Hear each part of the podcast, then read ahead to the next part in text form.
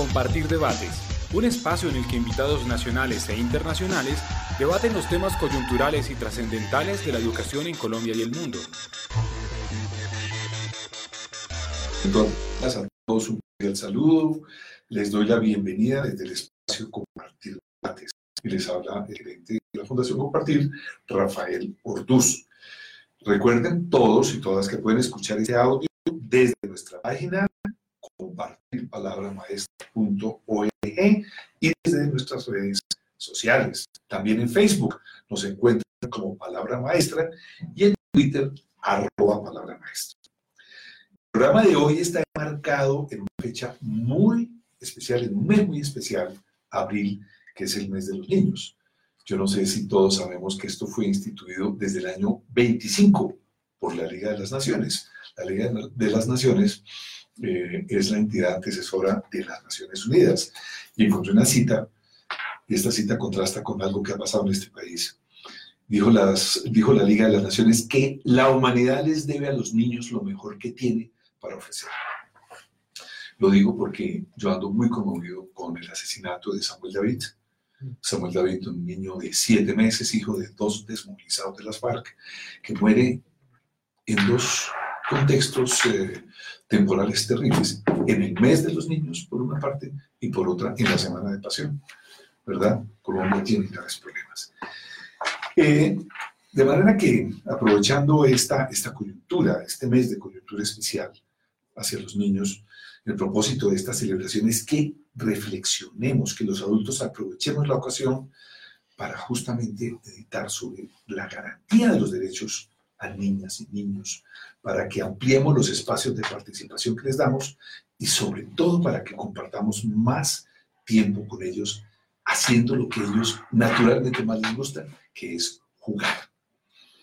Además de que es un derecho, el juego es un medio que contribuye altamente al desarrollo humano. Eh, hay muchos estudios que demuestran esta afirmación. Uno de ellos justamente es el que está terminando la Universidad Nacional, que desde el 2015 realiza un estudio longitudinal, pensado, entiendo, para cuatro años, ahora hablaremos de ello, del impacto del programa Ludotecas Naves en el desarrollo, ni más ni menos que de competencias ciudadanas, emocionales y de creatividad en niños y niñas del país. El objetivo es evidenciar qué efecto tiene el juego en el desarrollo de niños que asisten a estos espacios donde el juego es su razón de ser y para lo cual los investigadores, han hecho comparaciones entre niños que asisten a las bibliotecas o que tienen la oportunidad de asistir y niños que no la tienen. Bueno, ¿quiénes nos acompañan? Dos personas importantísimas en este contexto. Eh, en primer lugar, Ruth Camelo, la directora ejecutiva de la Corporación Juego y Niñez, organización que durante dos décadas ha liderado en Colombia la celebración del Día de la Niñez, así como la puesta en marcha y sostenibilidad de las ludotecas naves, espacios en donde jugar es un asunto serio, porque lo orientan ludotecarios profesionales. Ella tiene una maestría en Dirección Estratégica de Empresas de la Universidad del Rosario de Colombia y una especialización en Gestión de ONGs de la Jorge Tadeo Lozano. Ha hecho aportes para más de 50 publicaciones en el país, desde instituciones como el Bienestar Familiar y la Corporación Juego Inglés. Yo tuve el gusto de trabajar con ella hace algunos añitos en el Bienestar Familiar. En segundo lugar está Jaime Castro Martínez, que es un psicólogo de la Nacional, de la Universidad Nacional, máster en Educación de la Universidad de los Andes, y que ha combinado la docencia con la investigación en campos como psicología de la educación y desarrollo infantil. Él hace parte del grupo de investigadores de la Universidad Nacional que realiza el estudio longitudinal del impacto del juego y la lúdica en el desarrollo infantil. Y es autor de varios libros y artículos en revistas nacionales e internacionales sobre estas temáticas. Bueno, vamos a dar inicio a este debate, compartir. y simplemente contextualizo que pues, este tema del mes y de la celebración del, Día del Niño eh, está asociado a la Convención de los Derechos del Niño que fue adoptada por la Asamblea de las Naciones Unidas en el 89 eh, y que fue adoptada por Colombia. ¿Cuándo fue adoptada la, la, Convención? convención, 2001 quizás. Eso fue, bueno, la convención o hablamos de la, de la ley en Colombia. De la ley en Colombia. Fue en el año 2000. 2000. Muy bien, yo no voy a fatigarlos leyéndolo, pero antes de, de entrar en materia seria, hay algo que damos por hecho y quiero preguntarle a las dos personas que están conmigo qué significa jugar. ¿Qué es jugar? Ruth, ¿qué es jugar? Bueno, ah, es algo que, que, los adultos no deberíamos olvidar hacer eh, porque hace parte inherente de nuestro desarrollo. Es decir, cuando jugamos, y, por supuesto de los niños y las niñas, pero pienso un poco más también en los adultos. Pareciera que eso no es un asunto de adultos y es muy también de adultos. Cuando jugamos nos relacionamos diferente. Cuando jugamos nos ponemos horizontalmente y nos relacionamos diferente. Quizá hay, hay momentos más conviventes en la relación cuando se juega. Porque se acuerdan reglas, porque estamos todos en el mismo escenario, el juego es un asunto muy serio, y, la relación que a veces no se ve, lo que sucede en una familia cuando juega, sus relaciones cambian completamente. A veces creemos que el juego es un asunto para solo el recreo, o es un asunto solo de los niños con otros niños, y creo que los adultos nos estamos perdiendo, porque en verdad es la gran oportunidad de conocer a nuestros hijos, conocer a los niños y las niñas cuando jugamos con ellos. Jugar es un asunto placentero, jugar te transforma la vida, jugar te, te lleva a la imaginación a donde no te imaginas que puede pasar. Es que si, si eso fuera de la vida cotidiana, creo, yo soy capaz de afirmar que este país sería diferente. Jaime, ¿qué tendría que añadir a esto? ¿Qué es jugar? ¿Qué significa el juego? hay varias formas de entender el juego. ¿no? Quizá una de las más interesantes es el juego como derecho, es un derecho. Y en ese sentido, pues el juego permite, como dentro del derecho, el desarrollo de los niños y las niñas. Y el juego en sí mismo es un mecanismo que facilita la interacción social. Es un mecanismo que le permite al niño desarrollarse, interactuar con otros y a partir de esa interacción con otros desarrollarse, ¿no? de desarrollar capacidades, habilidades, destrezas. Y esa medida es un mecanismo muy poderoso que tiene digamos, el ser humano para desarrollarse como, como ser humano. Les hago una pregunta. ¿Es el juego siempre una metáfora? Estoy pensando en una canción de los niños, ¿no? Juguemos en el bosque, mientras... ¿Cierto? ¿Siempre es una metáfora el juego? Yo creo que, que depende en qué momento lo, lo estamos haciendo creo que el juego no se puede convertir en una repetición de algo. Creo que hay que vivirlo diferente. Creo que no hay que repetir por repetir. Por ejemplo, juguemos en el bosque cuando el lobo no está. No sé si tengamos que estar jugando de esa manera o no. Yo creo que, yo creo que el juego es otra cosa. El juego es, es, algo, es algo que tú puedes potenciar internamente. Es algo que está relacionado con tu ser, con, con, contigo mismo adentro es que cuando el juego se, se, se toma, como dice Jaime, desde el derecho, tú eres diferente y tú te portas diferente y tú te pones diferente en el escenario, tu vida es diferente y ves al otro de una manera diferente. Eh, no jugar como si estuviera de verdad jugando. Los adultos entramos en el juego con los niños como por darles gusto a los niños. Eso no es el juego. El juego hay que vivirlo, vivenciarlo para lograr eso. O si no, no estamos jugando, estamos haciendo otras cosas.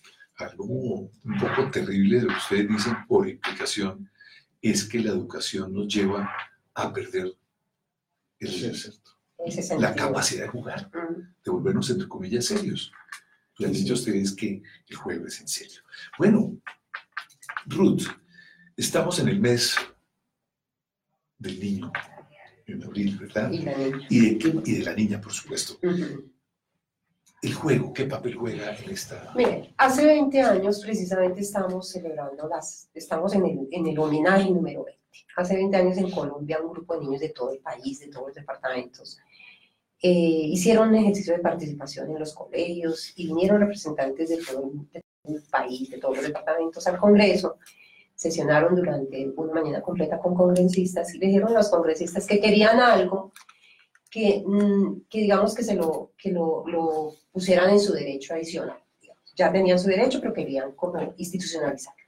Entonces se institucionalizó en el año 2001 la ley 724 que dice que el último sábado del mes de abril en Colombia se le celebra el Día de la Niñez. Digamos, esa es la norma y la norma es bella cuando nos dice los adultos, entiéndase por instituciones públicas y privadas, nos debemos disponer para hacerle un homenaje a los niños y las niñas y ojalá lo hagamos desde el juego. La, la, norma nos invita a esto que estamos diciendo, nos está diciendo, oiga pilas, hagan un homenaje, pero en el fondo, ¿para qué? Digamos, ¿cuál es el, el fondo de esto? ¿Sí? Está la norma, pero ¿para qué? Porque los adultos precisamente tenemos que darnos cuenta de lo que tú decías al comienzo, y es cómo vemos a los niños y las niñas, cómo lo vemos los adultos, cuál es nuestra mirada como, como sujetos de derechos, o como los pobrecitos a los que les tengo que, que, dar algo, cómo los veo, cuál es mi postura como derecho, si es cómo lo estoy viendo. Y cuando hablo de adultos, hablo de todos los adultos, que, todos los tíos, las mamás, las abuelas, los conductores de buses, todos los adultos los tenderos, todos los que tenemos relación con los niños y las niñas, o sea, todos los adultos de esta sociedad. La forma de ver a los niños desde sujetos de derechos con respeto inherente en sus derechos es la oportunidad que tenemos en abril de recordárselo a los adultos.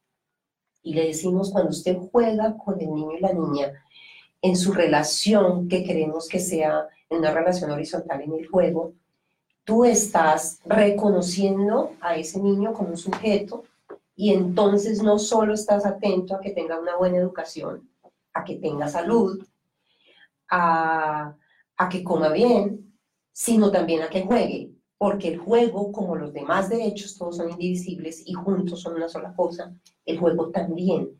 porque hay que abogar por el juego? ¿Por qué? No deberíamos. Porque en esta sociedad colombiana y quizá la latina, olvidamos que el juego es igual de importante que las vacunas, que ir al colegio, es igual de importante, igual, porque todos los derechos están en la misma posición.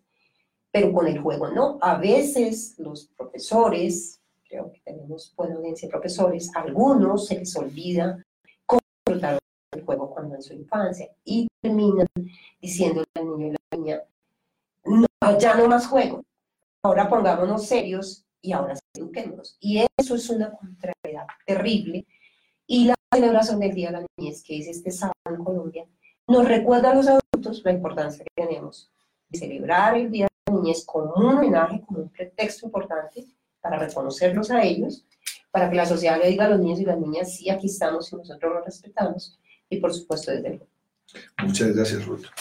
Jaime, usted está metido en una investigación desde hace cuatro años. Cuatro años, sí me parece interesantísimo. ¿Por qué no nos cuenta un poco acerca de el impacto de esas oportunidades de asistir a las bibliotecas de parte de los niños? ¿Qué han encontrado ustedes?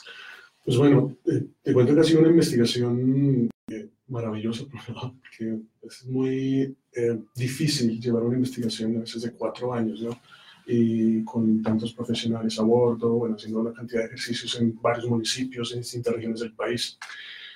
Pero bueno, este ejercicio que, que realizando con el Grupo Condición y Lenguaje de la Infancia y con el Observatorio de la Infancia de la Universidad Nacional de Colombia, pues bueno, nos ha permitido ver cómo eh, eh, las ludotecas principalmente empiezan a impactar el desarrollo de los niños. Nosotros trabajamos como en tres frentes, hacia tres propósitos. Comprender un poco el impacto de las ludotecas en las competencias ciudadanas, en las competencias emocionales y en la creatividad de los niños y pues cuatro años empiezan a mostrarnos muchas cosas. Al principio, claro, uno no empieza a ver esas diferencias de manera evidente, pero eh, dado que se trata de un estudio longitudinal, ¿no? empezamos a darnos cuenta que particularmente las ludotecas como espacios donde se, se vive el juego, eh, empiezan a transformar las formas en las cuales los niños interactúan entre ¿A qué edad tienen los niños acceso a esas bibliotecas? Bueno, Ruth nos puede contestar un poco eso, pero desde muy pequeños. hemos tenido niños desde dos años en el estudio, pero pueden ir niños de brazos. Hemos visto niños de brazos en las bibliotecas, eh, jugando con las mamás. Y pues, lo interesante es que empieza a, a transformar la, la, manera en la cual el niño interactúa con otro niño, en la forma en la cual el niño maneja reglas, y, pero quizá en la parte de las competencias ciudadanas en donde más ha tenido eh, efecto, impacto ha sido eh, en la convivencia ¿sí? y en el manejo de conflictos. Entonces, mira lo, importante que, es el tema, por ejemplo, el manejo de conflicto en un contexto como el nuestro. Por otro lado, en la parte emocional, al principio empezamos a ver algunas diferencias en la empatía, en la capacidad que tiene el niño, que tienen los niños para ponerse en el lugar del otro, para sentir lo que el otro siente. Pero quizá donde empezamos a ver más, más, eh, más impacto fue en, eh, la parte de la, capacidad que tienen las personas, en este caso los niños, para regularse a sí mismos. Que depende pues de, de una trayectoria, un recorrido, pues depende del tiempo y nos empezamos a dar cuenta que los que niños que llevan más tiempo en la biblioteca han desarrollado mayores capacidades para regular sus propias emociones. Y por último, pues en la creatividad ahí encontramos algunos uh, unos efectos bien interesantes en la capacidad de, de, pensar de manera divergente sobre las distintas situaciones que se le proponen al niño. ¿sí? Sí, hay un impacto también en la creatividad. Gracias. He visto debate alrededor de las expresiones educación preescolar educación sí, inicial, sí. ¿verdad? Y algunas personas prefieren la, la, segunda expresión. ¿Qué proporción de los niños colombianos no tienen acceso hoy a la posibilidad de las ludotecas, Ruth? Bueno, es que, es que en cada casa podríamos hacer una ludoteca. ¿eh? Porque resulta que las ludotecas no son el espacio físico, no, es todo lo que logremos dentro de digamos, lo que logremos hacer. Yo podría hacer ahora aquí en la biblioteca. Podríamos imaginar, coger un libro, eh, jugar en torno a toda la historia, disfrazarnos, escondernos, luego sentarnos a hablar de cómo te sentiste en ese juego. La biblioteca no es espacio físico lleno de juguetes. Es un espacio, pero hay que generar un ambiente propicio para el momento en que lo estamos viviendo. Entonces, ¿cuántos niños acceden a las bibliotecas? Pues muy poquitos muy poquitos porque en Colombia, bueno, hace 20 años no había ninguna ludoteca y hoy en Colombia creemos que hay unas 300 ludotecas. Pero eso no es nada. Colombia tiene más de 1.100 municipios. Necesitamos que al menos haya una ludoteca en cada municipio. Colombia ha avanzado en cosas, por ejemplo, en la educación inicial. Uno de los referentes en, en la educación de primera infancia obligatorios en Colombia es el juego. Así como está la literatura, la exploración, está el juego. Eso es bueno, porque ya entonces el juego es un asunto que hace parte de la educación. Sin embargo, ¿es necesario abrir eh? Claro, es necesario y nosotros lo que mostramos con la, con la investigación longitudinal es que si eso pasara en todas las casas, por ejemplo, jugáramos los adultos con los niños, porque ¿qué hacen, qué hacen en las bibliotecas? Jugar como un asunto serio, no como va de juego con su hermanito y yo pegaba el celular o el computador, no, sino como un asunto serio de respeto con los niños y las niñas, jugando con él, interactuando. Si eso fuera todos los días en la casa de un niño y una niña, pues eso pasaría. Sería más empático, más sociable, más convivente, eso pasaría. Y por supuesto no tendría que ir a la biblioteca. Pero, pero si no pasa en casa, hay que ir a la biblioteca. Bueno, estamos hablando entonces de juego que implica, en términos contemporáneos, colaboración, claro. implica trabajo entre todos, y por lo que deduzco y lo he venido anotando, cuando no hablamos de juegos, estamos hablando de reglas, sí. que es muy importante por el tema de la regulación. Hacemos un acuerdo, estas son las reglas, y esto es lo que pasa durante el juego. El juego ecualiza en el sentido de que los actores están en un plano de igualdad, lo cual me lleva a presumir que puede haber intercambio de roles cuando los niños dicen, Exacto. yo soy tal y tú eres tal. Ahora ¿cierto? cambiamos de roles. Cambiamos de roles. Fíjense la, la importancia en, en sociedades jerarquizadas, ¿no? Mm. El que manda es el de arriba. Lo que puede implicar justamente. En una clase, un profesor Exacto. cambiando de roles con los niños. Imagínense eso. Imagínense esa potencia de, de poder hacer ese juego en clase. Y, y, por supuesto, entonces es una beta de, de creatividad y de comunicación pero voy a lo siguiente, que me parece un tema muy complejo. Estamos ante una revolución tecnológica que no nos hubiéramos imaginado, ni hace 10 ni hace 20 años. Hace 10 años no existía Uber, por decirlo así, ni hace 10 años teníamos los teléfonos inteligentes que tenemos hoy.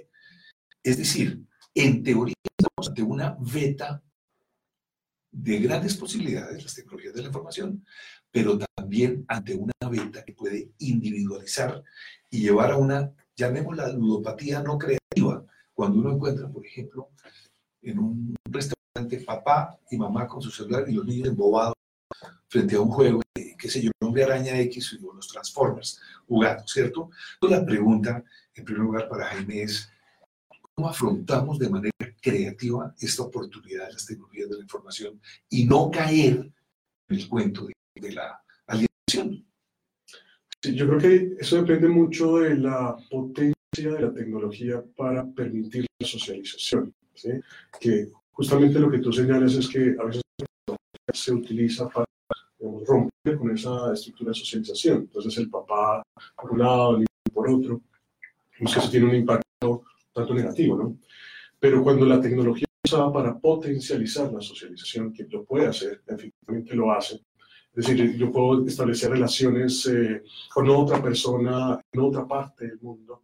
Eh, ahí, yo puedo utilizar el como, eh, con la tecnología, particularmente como potencializadora de esa socialización. Lo que uno empieza a encontrar, por ejemplo, de manera creativa, es el uso eh, de la realidad virtual. Es un elemento bien interesante que ha empezado a emerger eh, como un elemento tecnológico y que se ha mezclado con el juego y está permitiendo que niños con ciertas dificultades eh, sociales o de interacción empiecen a, a digamos, a, a resolver un poco ese asunto y empiecen a interactuar cada vez más. Es decir, la tecnología puede servir siempre y cuando, como de manera creativa, se utilice eh, para que los niños y las niñas, o incluso los adultos, porque tampoco es un tema de solo niños y niñas, sino también el adulto puede ver por ejemplo, en el escenario de sobre este mismo tema, que yo, yo creo que que la, la televisión, la, la, tecnología son medios, son instrumentos. Y si nosotros nos perdemos la oportunidad de jugar, por ejemplo, al aire libre o jugar en casa de otra manera que no sea solo con tecnología, entonces nos estamos perdiendo la oportunidad, por ejemplo, de lograr autonomía, que ya vimos los beneficios en la, investigación del juego, y uno es la autonomía. El mismo niño se autorregula. Esa autorregulación hará que él comprenda porque, por ejemplo, podríamos hacer acuerdos de juguemos una hora con este juego que tanto le gusta, con la multimedia, por ejemplo, lo que sea. Pero hagamos un acuerdo donde salgamos y saltemos lazo. Yo tengo una sobrina de 5 años y hago acuerdos con ella y ensayo todo esto, toda esta teoría que estoy diciendo. Y ahora en Semana Santa eh, eh, ella está muy pegada a esos videos, todo, o sea, eso es una locura, canales especiales para niños, bueno, esto es otro mundo. Y ella está enseñada a eso. hagamos acuerdos y hacemos la agenda. Entonces, pero, pero tengo que estar dispuesta. Una hora de parque. Pasamos eh, los bloques. Miramos cómo, qué puede y qué no puede en el columpio. Pasar por debajo de túneles o no. Pero ella quiere que yo lo haga igualmente. Y también quiere escuchar un video y también quiere coger el celular. Entonces es simplemente acuerdos, pero como lo más fácil para los adultos es conectarlo a la tecnología, luego le echamos la culpa a la tecnología. La tecnología bienvenida y la necesitamos cantidad para lo que dice Jaime, pero bien usada. Además, la tecnología nos puede, por ejemplo, tener la posibilidad de, de darnos talleres donde una de las actividades es salir al parque y otra es llenar un puzzle en, en, en, el, en, el, computador. O sea, podemos, es, podemos hacer mil cosas, pero yo creo que la tecnología necesita cosas más Sí, esto abriría una discusión que reclamaría varios debates porque hay formas, llamémoslas no creativas de aproximación a la tecnología. Cuando ve uno de los papás de, haciéndose de los hijos, mi hijito coja el, la tableta, entonces, como decía yo antes, miran eh, los Transformers y todas estas cuestiones, pero a la vez, por ejemplo, pueden acceder a software como Scratch, el, MIT, aprender a programar y a compartir proyectos con niños de otras latitudes, generarse esa, esa misma capacidad de jugar con niños de otras dimensiones, de otras eh, latitudes, ¿no? Bueno, yo, yo me pregunto lo siguiente. tenemos que unos 350 mil maestros en Colombia que atienden más o menos a 11 millones Mm. de, de- de niños en la educación del ámbito público y, y el privado también. ¿Incluyendo primera infancia? No, Ah, sin incluir ok. primera infancia. Ah, ok. Pero hay otro milloncito de niños. Podría haber otro millón más y si potenciáramos más la cobertura, pues serían más. La pregunta es, ¿qué tan preparados están nuestros, nuestros maestros, nuestros docentes para esa actitud del juego? Porque no es un tema de hardware, digamos, o el libro, sino es un tema de actitud. ¿Qué opinan ustedes? Mm, Bueno, yo creo que no, no estamos, no estamos todavía muy, muy preparados para trabajar con el juego. Politécnico en Colombia, por ejemplo, hizo algunos cursos diplomados, justamente en, en trabajo colaborativo con, con Corporación Joven Niñez. Sin embargo, lo que empezamos a ver es que falta, ah, si bien faltan herramientas, yo creo que también falta un cambio actitudinal en los maestros, porque eh, solemos asociar el juego con, con algo poco serio. ¿sí? Y, hablando también de maestros, ahora soy maestro. Mm, y en ese sentido, eh, vemos que hay mucha resistencia a jugar en el aula. ¿sí? Hay mucha resistencia a jugar en los tradicionales de formación, porque no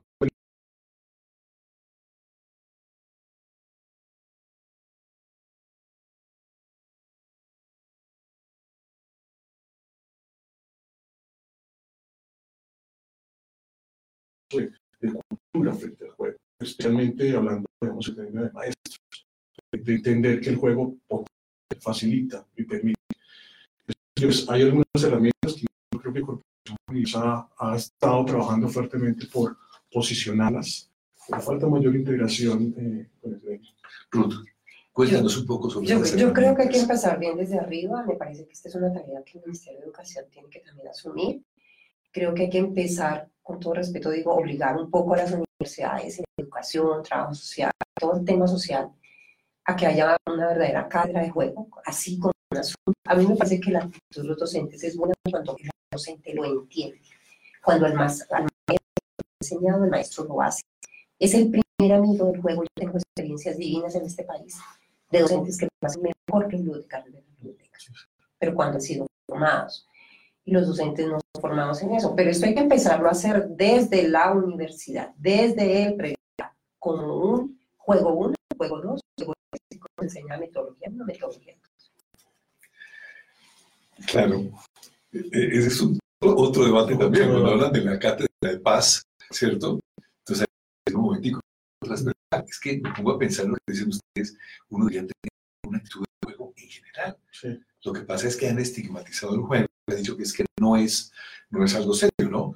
Hay un tema para, para después de, de una pausa, y es el de la gamificación. La gamificación, que es el uso del juego en ámbitos no recreacionales, particularmente en las empresas. Sí. Están empezando a entender la gran importancia que tiene, eh, imagínense ustedes, traslado a la educación. Entonces, también eso requiere todo un cuento probablemente curricular también para formar a los maestros. Creo que hacemos una pausa en este momento.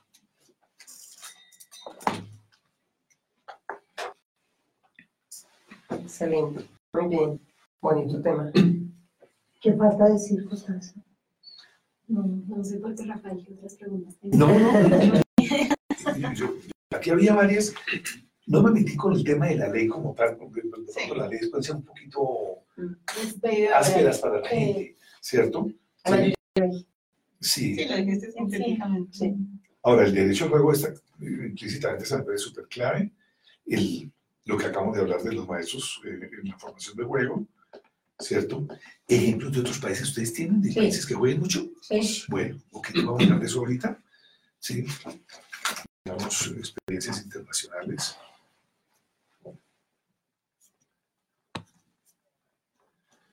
La gamificación. en juegos. Y gamificación.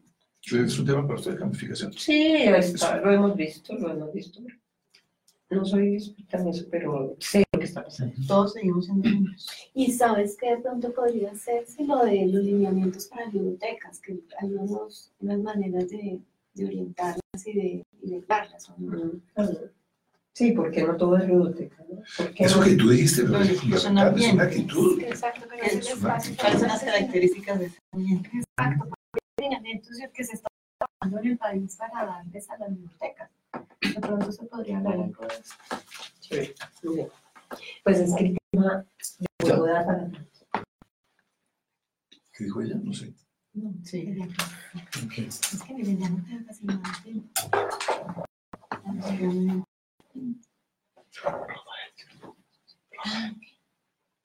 Sí.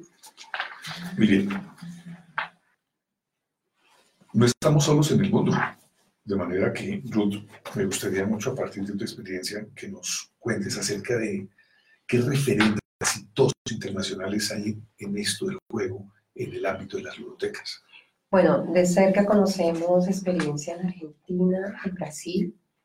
En estos dos países eh, ha avanzado mucho en relación con el tema de salud. Por ejemplo, cuando abren una sala de pediatría, inmediatamente abren un salón de juego biblioteca, creado por un profesional.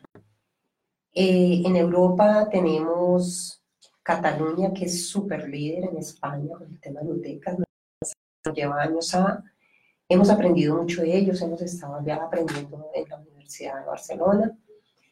Eh, también en Francia eh, hemos visto ludotecas, por ejemplo, donde hay un piso para jóvenes, con, donde les enseñan a portarse en una fiesta, por ejemplo, como decirlo en como un montón de cosas que uno dice, wow. Eh, donde hay salones especiales para escolares, luego, y también hay salones especiales primera infancia, digamos, son con miradas así. Y muchos profesionales, muchos, muchos, no son, son personas formadas en la universidad quienes atienden estos espacios. En África, ahora vamos a- en julio con Jaime precisamente a presentar un libro en Colombia de la investigación, en el, en el 15 congreso que hacen ellos de ludotecas y son 22 países del mundo que se juntan a contar experiencias de ludotecas, o sea, si no estamos solos. Hemos aprendido cantidades. Nosotros llevamos 20 años, pero esto en el mundo lleva más de 50 años. Jaime, en esa investigación exhaustiva, ustedes tienen sugerencias para mejorar. Esto Y ya- menciónenos algunas. Sí, ya las Sí. Hemos, hemos conversado con Ruth de algunas de ellas, pero claro, to- creo que todas ellas van a, a comprender en esto de lo que es la ludoteca, ¿no? Que se estaba mencionando hace un rato, la ludoteca como más allá de un espacio, un ambiente casi que vital, ¿no? un ambiente de vida. Y eso implica que, pues, trabajo cada vez más fuerte con las familias, por ejemplo. Ya lo mencionaba, eh, las- en las familias también pueden aparecer estos espacios de ludoteca pero no aparece, no siempre. Entonces, eh, desde ahí hay que preguntarse, bueno, ¿cómo podemos mejorar esa relación con las familias desde lo que ya hay instaurado? ¿no? Mm, cualificación, mayor cualificación de bibliotecarios, eh, pronto creo que hay que generar mayor reflexión también desde los colegios, porque a veces los colegios ven estos espacios como, bueno, eh, voy a llevar a mis niños allá y dejan los niños allá, pero falta una mayor comprensión de cómo llevar la biblioteca al espacio del aula que es la otra gran pregunta. Y otros elementos que empezamos a encontrar muy interesantes, como, bueno, cómo empezar a interactuar también con la ruralidad, ¿sí? Con, eh, um, ya alejados un poco del casco urbano, ¿qué pasa con la biblioteca? ¿Y qué pasa con esa población que accede a estos servicios? ¿sí? ¿Cómo juegan los niños en la ruralidad? Eh, y empezamos a encontrar como algunas diferencias que implican también o que nos han llevado a pensar que hay que hacer más ejercicio frente al tema de la ruralidad. O sea, hay como una cantidad de elementos ahí muy interesantes que ya la corporación ha empezado a tomar nota para empezar a, a mejorar sus procesos. Sí, Ciertamente es un tema complejísimo. Ruth, si tuviera la oportunidad de, de hablarle a, a esas decenas de millones de adultos sobre lineamientos de ludotecas, que es un tema muy complejo realmente, pero ¿qué nos podría decir? Yo primero le diría a todos los candidatos que van a ser alcaldes y gobernadores en las próximas elecciones en Colombia que no pueden faltar en su plan de desarrollo las bibliotecas, con un programa con, bajo lineamientos serios, que son lineamientos serios donde es muy importante recursos, donde quien lo atiende no es la persona que ya nadie quiere en el municipio, sino el profesional más activo, más creativo, que no le da miedo botarse al piso y jugar con los niños, que lee sus niños, que sabe sistematizar, que sabe hacer un diario de campo. Eh, a primero a quienes hablaría serían los que toman las decisiones por los niños y las niñas, que son los que manejan los recursos en este país. Luego le diría a los padres de familia que si no tienen ludotecas, pues bueno, hay que hacer juego en casa. Eh, entonces desconectarse un poco de muchas cosas, de muchas cosas que los adultos nos enredamos y darle tiempo a los niños, no porque les hagamos un favor, sino porque ellos están en una edad que nosotros tuvimos y que disfrutamos y que queremos que ellos sean mejores personas. Que lo que hagamos en este momento en su vida es lo que vamos a querer todos los padres cuando los chicos estén de adolescentes o en la vida laboral o en la vida familiar, porque ahí van a tener todas las competencias que los preparan para la vida. Y yo le diría a los niños y las niñas, pues que feliz día del niño. Una pregunta para ambos. ¿Podemos jugar los adultos con los adultos para aprender?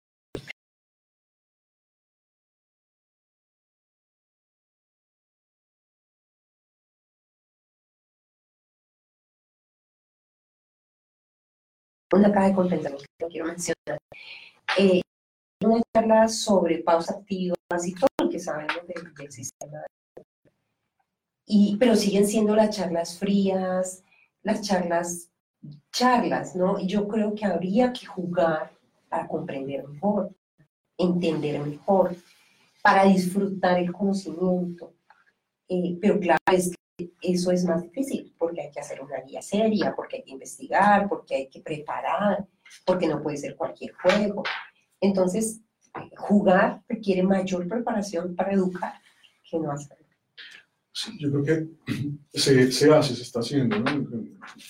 No, todos nosotros lo hacemos los adultos, pero por ejemplo en las cárceles, la importancia que tiene el juego en las bibliotecas. De hecho, hay bibliotecas en las cárceles que permiten pues, disminuir esos índices de violencia eh, en, las, en, las, prisiones, ¿no? Entonces, hay, hay formas en las cuales los adultos pueden jugar, pero como lo decía Ruth, hay, como el, el, juego depende de las reglas que se establezcan, pues hay que tener como unas claridades sobre esas formas.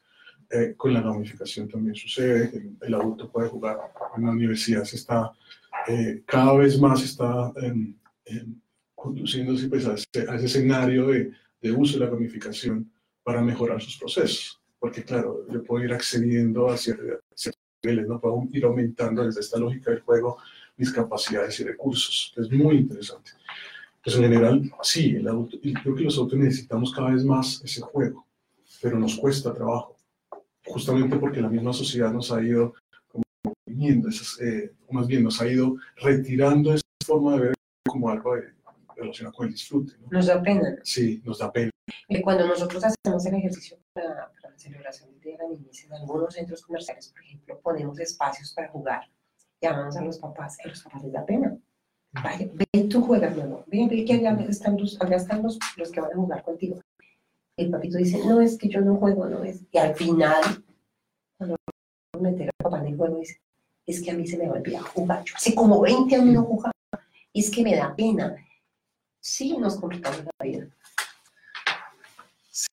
Yo no sé, es que, que hay un tema que es el sentido del humor, que he visto a veces como la capacidad de hacer chistes o de este estilo, realmente el sentido del humor es algo sumamente serio. Pues la dimensión lúdica, ¿no? Que claro, la dimensión lúdica.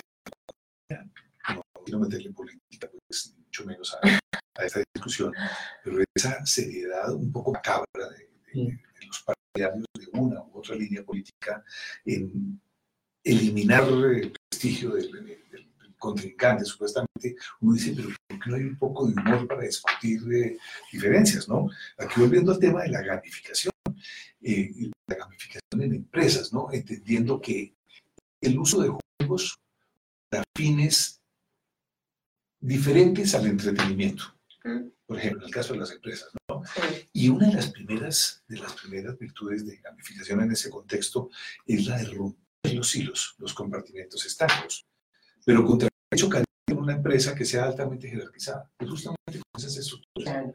Porque como habíamos dicho antes, ese intercambio de roles es algo no habría verdadera participación. No habría verdadera participación. Y es probable que la sociedad colombiana tenga instituciones, tanto en lo público como en lo privado, que sean demasiado jerarquizadas.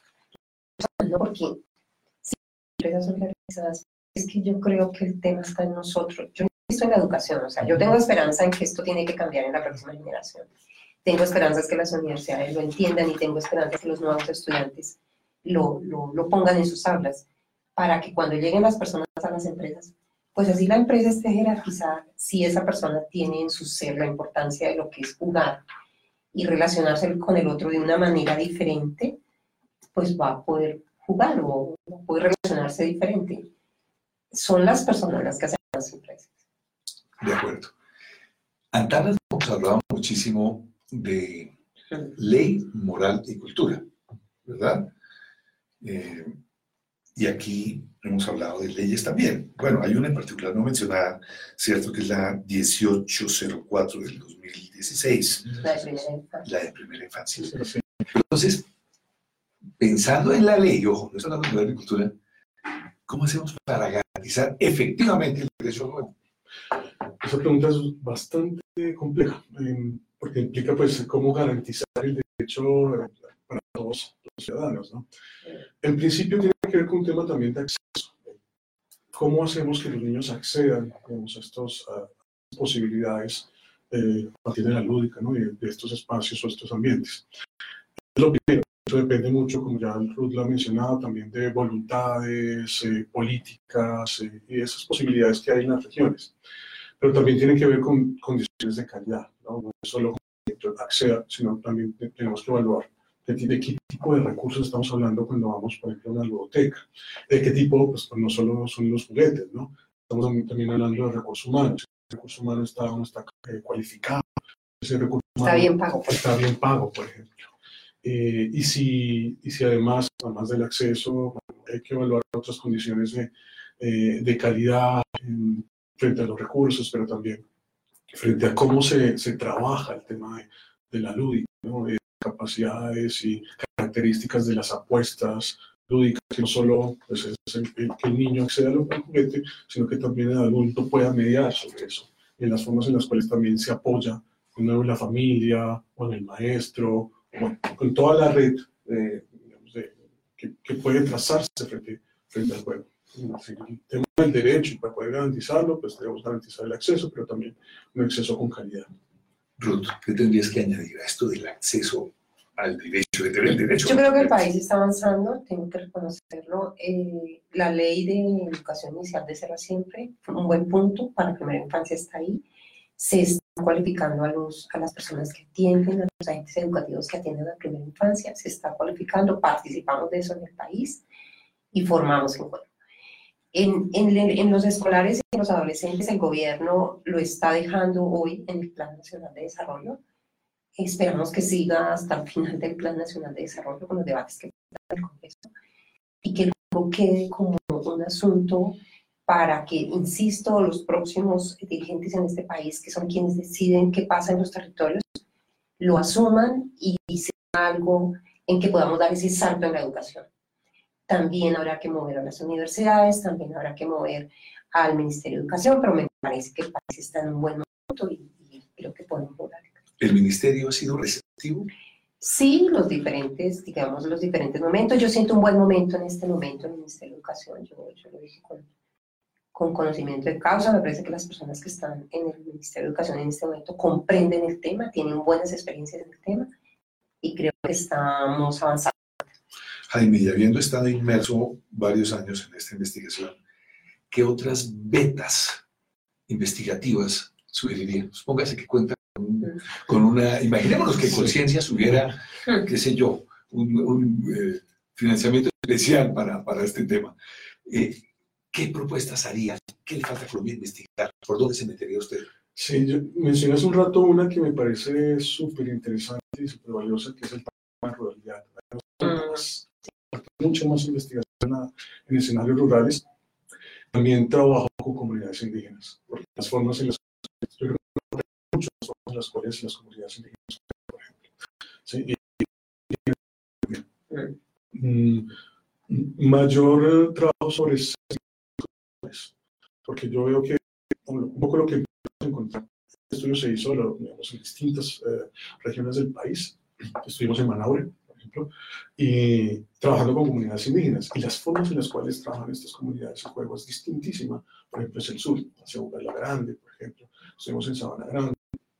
En, en estas regiones hay una sensibilidad cultural bien interesante que permea la lúdica y que hace que las formas en las cuales se juegan empiecen a ser distintas. Entonces falta un poco más de trabajo también sobre estas cuestiones. Es decir, hay, hay muchos espacios de, de investigación, lo que falta es un poco más de recursos. Bueno, eso me lleva también pues, a, a un tema ineludible. Según el Centro de Memoria, tuvimos 220 mil muertos, decenas de miles de desaparecidos, millones de desplazados. Y la pregunta es, de pronto es una pregunta de efectos potenciales. ¿Hay relación entre paz y juego, entre reconciliación y juego? La investigación nos dice que los niños que, eh, que son formados en de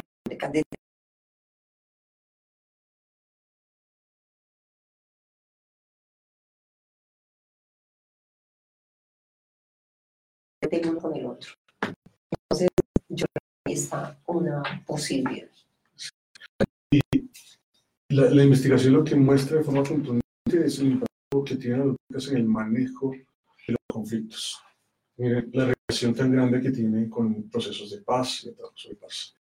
Y el juego, pues tradicionalmente, por lo menos en nuestro país, las personas que trabajan con eh, personas que han sido entienden el lugar tan importante que tiene el juego para empezar a transformar ¿no? esas, esas realidades o eso que se ha vivido.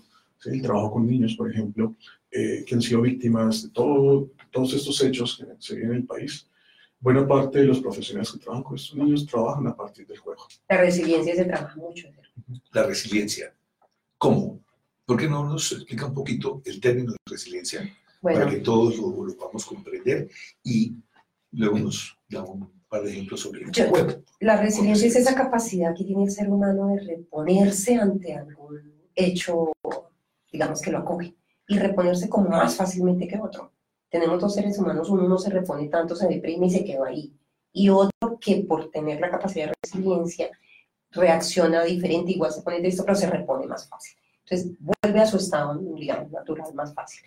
Cuando eso lo hacemos desde el juego, y lo hicimos en, en Chaparral durante dos años con un proyecto de, la, de una agencia de cooperación, y lo medimos, definitivamente mucho más rápido si nosotros hacíamos ejercicios participativos de juego con estas familias afectadas por la violencia, inmersas en el conflicto, que sabemos que es Chaparral, a las, a las familias que no.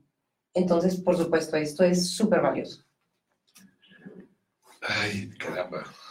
Yo a veces pienso, oye, escuchándolos, digo, ¿cómo hacemos para cambiar el grueso de nuestros políticos? Realmente, porque todo esto requiere recursos, requiere pensamiento de largo plazo, Ellos no saben la importancia. ¿verdad? Y si no conocen la importancia, entonces, ¿cómo hacemos nosotros como sus electores reales o potenciales para exigirlo? Jaime, Ruth, pensemos en algo.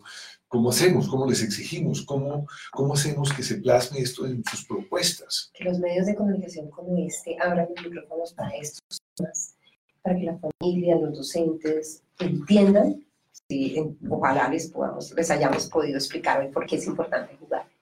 Y ellos empiecen a exigir y a ver en los planes de, de- de estos gobernantes si está juego en, en sus planes. Solemos delegar todo como a nuestros gobernantes cuando no nos damos cuenta que somos nosotros mismos quienes hacemos el proceso de elección. También. Entonces yo creo que depende mucho también del cambio uno mismo, el cambio de comprensión, tiene que ver con acceso a la información, cómo accedemos a qué información accedemos, que nos permite también tomar decisiones digamos, eh, de manera consensuada, pensada, reflexionada. Y sobre eso, ahí sí, eh, planteamos digamos, exigencias a las personas que elegimos como nuestros representantes. Al fin y al cabo, pues, estos políticos son representantes que nosotros como población elegimos, ¿no? Pero el cambio está en nosotros mismos para poder tomar buenas decisiones en términos de, de las que nos van a Leer, ¿no? Leer lo que ellos proponen.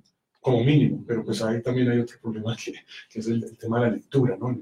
Es, ¿Cómo lees? sí, es bien, bien complejo en nuestra sociedad que procura cada vez menos eh, hacer procesos de lectura más amplios. ¿no? Bueno, supongamos que nos escuchan padres, madres eh, de familia, cabezas de hogar, y dicen, caramba, yo entiendo lo que me están diciendo. Sí. y me arrepiento de no jugar y no llegar a la casa y jugar con mis hijos. ¿Qué debo hacer? ¿Dónde puedo yo instruirme un poco rápidamente Bueno, sobre este tema? Yo quiero saber algo de este cuento. tenemos la página de la Corporación Juego y Niñez, que es www.juegoyniñez.org. Ahí hay eh, consejos, recomendaciones para jugar por edades.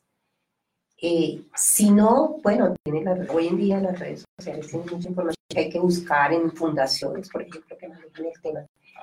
Pero a mí me parece que es muy importante tocar el corazón, usar un sentido común y cambiar la perspectiva de lo que significa ser niño o niña.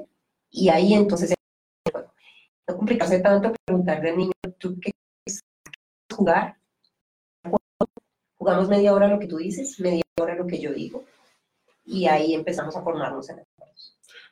Yo creo que todos nosotros hemos jugado, ¿no? Todos. Eh, Y en estos momentos todos hemos.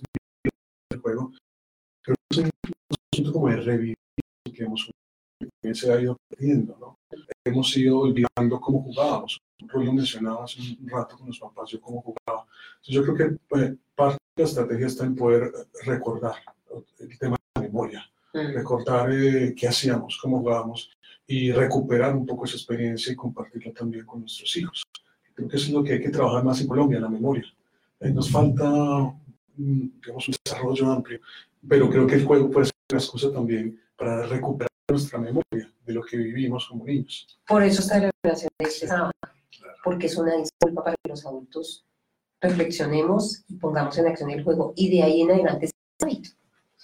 Bueno, pues es el mes de niños y niñas, por supuesto, pero por lo que acaban de decir y lo que han planteado a lo largo de esta conversación, están esos otros tramos de edad que quieren jugar, que no son niños necesariamente, ¿cierto? Los adolescentes, eh, los adultos jóvenes, los no tan jóvenes. Los abuelos, ¿Qué hacemos para meternos con esos tramos de edad?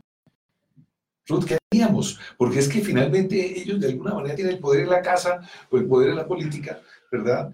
Y, y si no tienen ese chip, discúlpenme la palabra, de, de lo lúdico, del juego, ¿cierto? Entonces, ¿qué hacemos? ¿Cómo logramos tener políticas para trabajar con Yo ellos? creo que hay que tener oferta institucional, el Estado tiene que tener oferta eh, en lo departamental, en lo local, y a nivel nacional, tener muchas ofertas. Creo que lo estamos haciendo, no suficiente, pero se está haciendo. Innovar en metodologías de educación, eh, formar desde el inicio a, a los, en, los, en las universidades y bueno, y seguir adelante con esperanza. Yo creo que es importante también entender a los jóvenes, ¿no? Porque a veces los vemos como distantes. Entender las formas en las cuales juegan, porque ellos sí juegan, pero tienen otras, otras maneras y tienen, digamos, eh, otros valores frente al juego. Entonces, eh, creo que necesitamos cada vez más aproximarnos a ellos, a entender su mundo, las formas en las cuales em, interactúan, que son muy particulares. En la, medida, en la medida en que podamos aproximarnos a ellos, va a ser cada vez más fácil llegarle con nuevas apuestas, nuevas propuestas o adaptar parte de las formas en las cuales ellos interactúan a estas nuevas eh, formas de juego. Que también el juego evoluciona. ¿eh? El juego no, pues, tenemos nuestras formas tradicionales de jugar, pero el juego cada vez más ha ido pues, cambiando, ha buscado nuevas como raíces, nuevas formas para, para que los, los seres humanos interactuemos entre nosotros. Raíces por una parte y por otra parte espacios para aplicar juegos tradicionales en nuevos ámbitos. Cuando mencionábamos el tema de las empresas, Las calles, imagínense las calles llenas de golosas. Ay, eso sí me da nostalgia. Las golosas o los juegos con laticas que tenían un poco de cera que suponían ciclismo, las bolitas de cristal, tantos juegos. Eso es lo que hay que recuperar, precisamente. Pero ¿cómo haríamos para emprender una campaña de memoria histórica del juego? Digamos, tenemos la memoria histórica de lo trágico que ocurrió en Colombia hace 54 años, pero ¿cómo hacemos para recuperar en campos y ciudades eso? Porque todos jugamos en algún momento dado. Hacer de, yo haría, yo sueño con que Colombia sea una biblioteca. eh, sueño que cuando los adultos comprendamos la importancia del juego, no vamos a necesitar espacios fijos para jugar porque todos los parques, las cárceles, los hospitales, los recreos, los salones de clase, las casas serán una biblioteca. Sueño con eso. ¿Cómo hay que transformar y educar? Yo estoy muy de acuerdo con lo que Rueda ha estado mencionando a lo largo de la entrevista y es que falta un trabajo más fuerte desde el educativo. Es que la educación es un pilar para que digamos, repensemos el juego. Pensemos que eh, el juego permite construir eh, empatía y permite que las otras personas pues, sean sensibles frente al dolor ajeno. Eso hay que trabajarlo más. Y la, y, digamos, la educación en general eh, es la herramienta que nos va a permitir. Miren, para la Fundación Compartir, pero para mí como persona ha sido apasionante esta hora en que hemos conversado porque nos abre demasiadas betas.